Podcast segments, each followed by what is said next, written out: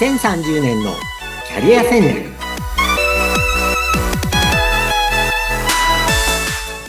こんにちは。人材開発コンサルタントの山岸真嗣です。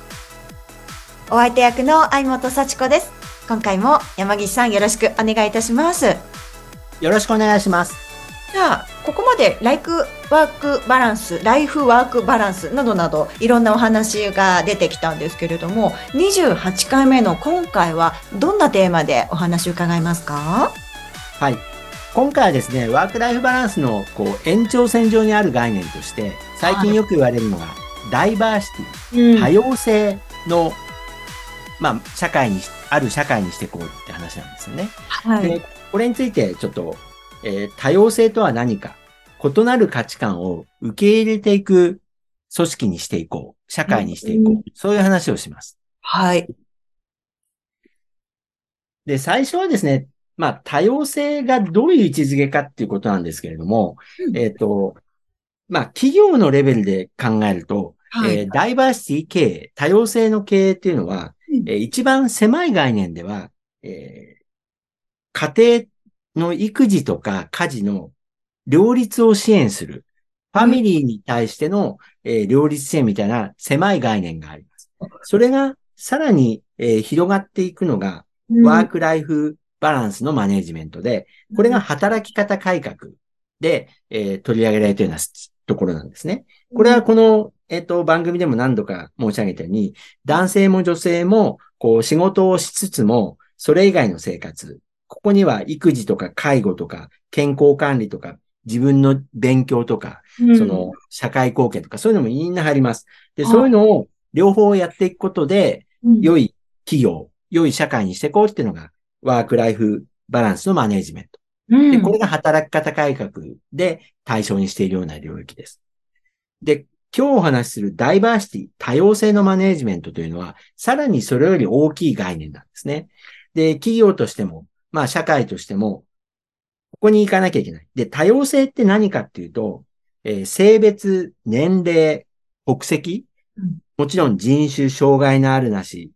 いろんな価値観に関わらず、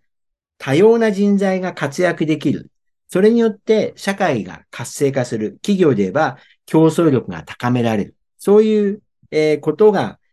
ダイバーシティ、多様性のマネジメントの目的です。はい。ですから、あの、前回までのワークライフバランスのマネジメントのさらに上位概念ですね。もっと広い概念で、えー、男性も女性も、あるいは年齢に関わらずシニアな人も、あるいはもちろん外国人も、えー、あと障害のある人、あと価値観っていうのは、いわゆる LGBT とか、うん、あるいはベジタリアンとかね、あの食べ物の指向性とかそういうのもあると思います。あともちろん宗教とか、あの、そういった違いもあります。で、ここではですね、最近のの政府、日本政府の、えー、目標、えー、ダイバーシティいろいろあるんですけども、一番わかりやすいのはやっぱね、女性の活躍なんですよ。でまずそこを今日は話題にしていきたいと思うんですけども、はい、最近、えー、今年の6月に政府の男女共同参画会議っていうところで、ある目標が設定されました。これはですね、東証プライム上場企業まあ、一部上場ですね、昔の。大きい会社、えー、東証プライム上場企業の女性役員比率を2030年までに30%以上にしましょうという政府目標ができました。はい。これはですね、今10%足らずなんですよ。まあ、業界によりますし、企業によるんですけど、せいぜいその上場企業の女性役員比率って10%ぐらいなんですね。で、ついでに管理職比率も、まあ今10%いくかいかないかなんです。でこれを両方ともね、30%レベルにしていく。で、これが、あのー、欧米先進国の、えー、標準なんですよ。ですから、これぐらいにいかないと、いわゆるあの、以前この番組でもご紹介した、ジェンダーギャップ指数ですね。ジェンダーギャップ指数。はい。日本はものすごく低いわけです。男性と女性のこう、社会での扱いが。これはあの、お給料もそうだし、いろんなポジションへのこう、で、一番低いのが政治家の率だったりするんですけどね。うん、うん。で、そういうのも含めて評価されると、日本はすっごく、まあ、その点では遅れてるわけです。うん。で、ここで政府が6月に目標設定したとりあえずわかりやすい目標で、大企業の役員が30%女性になるように2030年までなんでもう7年しかないんですけど、えっ、と、多様な価値観を企業活動に取り入れて成長につなげていくための目標設定です。はい。はい。で、ここではですね、あの、ちょっと私自身の経験に戻ってご紹介したんですけども、え私あの、20年ぐらい、いわゆる海外の、まあ外資系の会社に勤めていたんですね。うん、それで、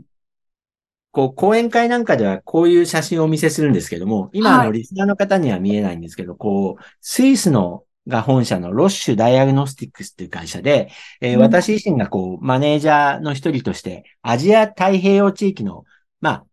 マネージャー以上の会議に出た時の写真なんですけれども、えっ、ー、と、100人ぐらいメンバーがいて、はい。30%以上が女性なんですよ。いや、30%以上。もう見るからに女性が多いわけですよね。多いです、多いです。これが、えっ、ー、と、2007年のことです。うん。で、2007年に私がこう、スイスの会社で、えー、まあ、アジア地区の会議で、まあ、業界がですね、比較的女性が活躍しやすいヘルスケア業界ってことはあるかもしれないんですけども。なるほど。えー、まあ、もう17年前の、こう、アジア地区でも3割が女性だったんです。うん、で、もっと言うとね、アジア地区って割と保守的なはずなんですよ。女性の参画が、まあ、遅れてる国も多いですよね。例えば、あのー、保守系、保守的な日本、韓国がありますし、うん、あと、あの、インドとかパキスタンとか、あの、あるいはイスラム系の国も、そんなに進んでるわけではない。うん、で、これ多分ヨーロッパ、アメリカだともっと女性が多かったはずなんですね。で、いずれにしても、えー、グローバルのこのヘルスケア企業だと、17年前にもう3割は当然のように女性だったわけです。で、やっぱりこれはですね、日本の企業、組織があるべき方向だろうなと私は、あの、ずっと思っています。うんで、もうちょっと私自身の経験で言うとですね、あの、例えば年下の女性の上司に仕えたことがある人って、うん、日本ではあんまり多くないと思うんですよ。そうです。なんか避けたがる傾向がある気がしますね。うん。まあ、最近はね、女性のマネージャーも増えてるんで、若者が女性の上司の下って結構多いと思うんですけど、うん、やっぱり私25年前ぐらいにあの、コンサルティング会社に入った時に、最初の上司とか2番目のプロジェクトとか、女性の、年下の女性が上司だっですね。で、そういうのが普通なんだなっていうのを、25年前ぐらいに知りました。はい、すごい早い。うん。あとですね、やっぱりあの、いろんな宗教ですよね。イスラム教の人とかヒンズー教の人ってやっぱり世の中にはいっぱい世界にはいるわけです。で、私さっきのあの、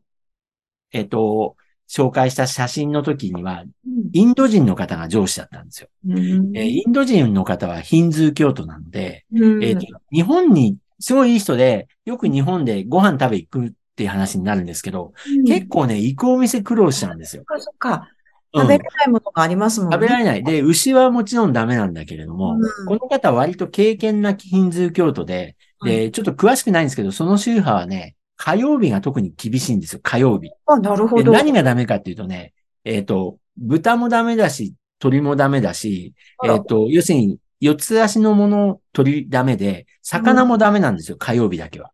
火曜日以外はね、魚はいいんですけど。へ、えー、でね、火曜日に食べるものが本当になくって、で、そうじゃなくてもね、えっ、ー、と、豚も普段からダメなので、日本の料理って大体ね、豚の油使ってたりするんですよね。あと、日本料理はね、割といいんだけれども、えっ、ー、と、例えば煮干しの出汁だと、魚が入っちゃう。そうか。カツオの出汁もダメなんですよ。なるほど。昆布出汁しかダメなんですよ。うんそういうことをいろいろ学びました。なるほど。だから昆布出汁のお店しかダメだし、みたいなことでいろいろ、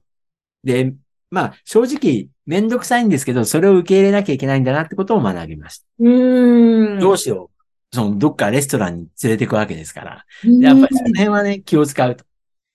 で、あともう一個だけ私の経験をちょっと披露すると、えー、やっぱり LGBT の方っていうのもね、いっぱい世界には、こう、もうオープンな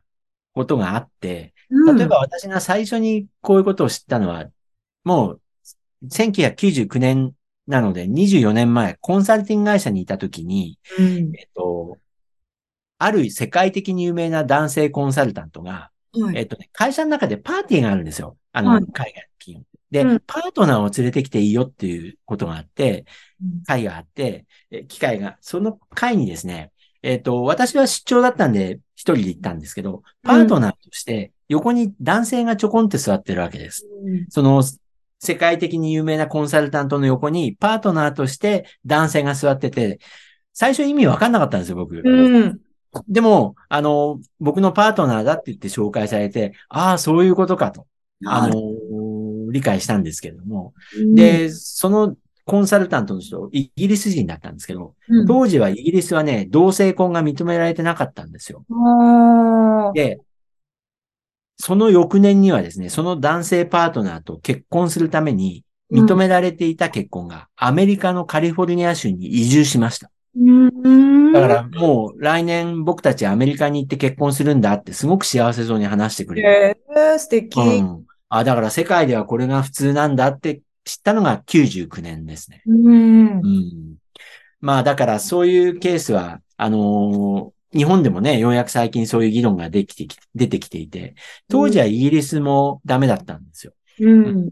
で、まあ、い今は多分イギリスも大丈夫だと思うんですけど、同性婚みたいな。うん。で、いろんなことが、あのーで、ここで申し上げたいことは、はいえー多様性っていうのは、こう、いろんな人たちがいるわけですよ。で、そこのいろんな価値観を受け入れるっていうのがまず、あの、か、必ずしも全部理解しなくてもいいわけですけどもね。宗教の違いなんかはお互いに違うんだけれども、お互いに尊重して、そういうことが理解で、あの、ひ人がいるんだなっていうのを理解できて、えっ、と、少なくとも仕事をする上では関係がないことなんですよね、いずれも。宗教にしても、年齢にしても、国籍にしても、仕事をするっていう上では、そういうことは一切関係ないので、仕事をする上でお互いを理解できればいいわけです。うんそれがダイバーシティの基本的な考え方ですよね。で、その一番実はやりやすいのが男性女性だったりするんですけど、日本の場合はそこがまず、なんかそこも進んでないので、あの、ちょっとそこに戻りたいと思います。はい。で、ダイバーシティ経営っていうのは、国もね、あの、とにかく進めていかなきゃいけないよってことで、いくつかの視点があります。まずですね、経済産業省が言っている視点は、えー多様な人材、女性外国人、シニアな方、障害者などを活かせる企業だけが、えー持続的な成長を可能にするよって言ってます。うんやっぱり日本の企業がこうこの2、30年伸び悩んでいるのは、やっぱり一つにはグローバル化に失敗してるわけですよね。で、グローバル化のために必要なのが、やっぱりイノベーションなわけです。で、やっぱり経済産業省の立場だと、ま、まあ、多様な人材を生かすことでイノベーションが進む。結局、多様な人材の知識、経験、価値観を持ち寄ることで、えー新しい発想が生まれて、創造性や効率性が高まる。うんで、これはやっぱり分かりやすい例でいくと、なんか家電製品の開発男性ばっかりやってるより、女性がね、女性の視点で開発に参加してないののは、やっぱりイノベーションが進みにくいとかって分かりやすい例があるわけ。確かに。うん。で、化粧品の開発だと女性の目線も入ってるかもしれないけど、多分ですね、先ほど出たような、あ前回出たような、あの、スマート家電の開発に女性の開発者あんまりいないと思うんですよ。あましてそれがね、あの、中国で売れるようにするために中国人の開発者、そこには参加してないと思うんですよ。うんうんやっぱり中国の家事えーの進め方、えーヨーロッパでの進め方違いますんでね。アメリカはまた違うと思いますし。やっぱいろんな国の人が意見を持ち寄ることで、新しい、こう、世界に通用するえー発想が出てくるわけです。うん。それが一つ目、イノベーションとして。で、二つ目は、経済産業省が言ってるのは外部評価の向上で、えーやっぱり株式市場、顧客とか市場などから評価が高まるわけです。多様な人材の活用とその成果が出てることで。だそういうのが、えっ、と、企業の女性管理職とか女性役員を増やしましょうっていうことにもつながっているわけですけどね。うん。で、あと私はこれ大事だと思ってるのは三つ目、職場内の効果。えー従業員のモチベーションの向上だったり、職場環境の改善、業務効率の向上離職率の低下など。これ、すごく単純に言うとですね、はい。男性と女性がいるとね、両方活性化するんですよ。おじさんばっかりがね、まあ、私おじさんなんで、あえておじさんに否定的な表現をしますけど、おじさんばっかりがね、こう、なんかこう、昔ながらの、えー職場環境で働いてるより、やっぱりね、男性と女性が混じったり、あと、うん外国人の方がいたり、あの、私、外資系の日本法人はそういう雰囲気だったんですね。やっぱり女性が多いし、あの、外国の人もいたりすると、やっぱりね、楽しいんですよ、単純に。うん。で、これいろんな社会実験があるんですけれどもね、やっぱりそういう、こう、男性と女性が混じることで、うんお互いが活性化するっていうのはやっぱありますよね。うん。わかる気がします。はい。で、他にもですね、いろんな、こう、視点があるんですけれども、今日は、ダイバーシティ経営とはっていうのの1回目で、だいたいお時間が来た感じなので、ここまでにさせていただきたいと思います。うんあやもさんいかがですか？お話を。今日の話で、こいや、あの。やっぱり日本が海外でから認められるっていうのには絶対ダイバーシティが必要なんだっていうのが、あ、うんなるほどなと。で、もちろんね、この企業にも大きなメリットがあるわけですから、もう本当に可及的に進めないと 自分が損するんだなっていう。そうなんですよね。うん。やっぱりあの、日本の社会全体が遅れているので、この点に関して。まあ、一番わかりやすいのは女性なんですけど、他の視点も全部遅れているので、やっぱりまあ、日本という島国でね、比較的こう、同じような文化の中でやっていくのが、あの、長年き、まあ、鎖国の時代から、それ以前からね、島国なんでね、あの、楽なんですよね。気持ちの上でね。まあ、いい部うん分もあり、あの、ね、守られてはいるけれども、進まないっていうところあり、いや、か結構な課題があるんだなっていうのを実感した今回は、ね、会になったと思います。山岸さん、今回もすごく勉強になりました。お話しいただいてありがとうございました。はい、ありがとうございました。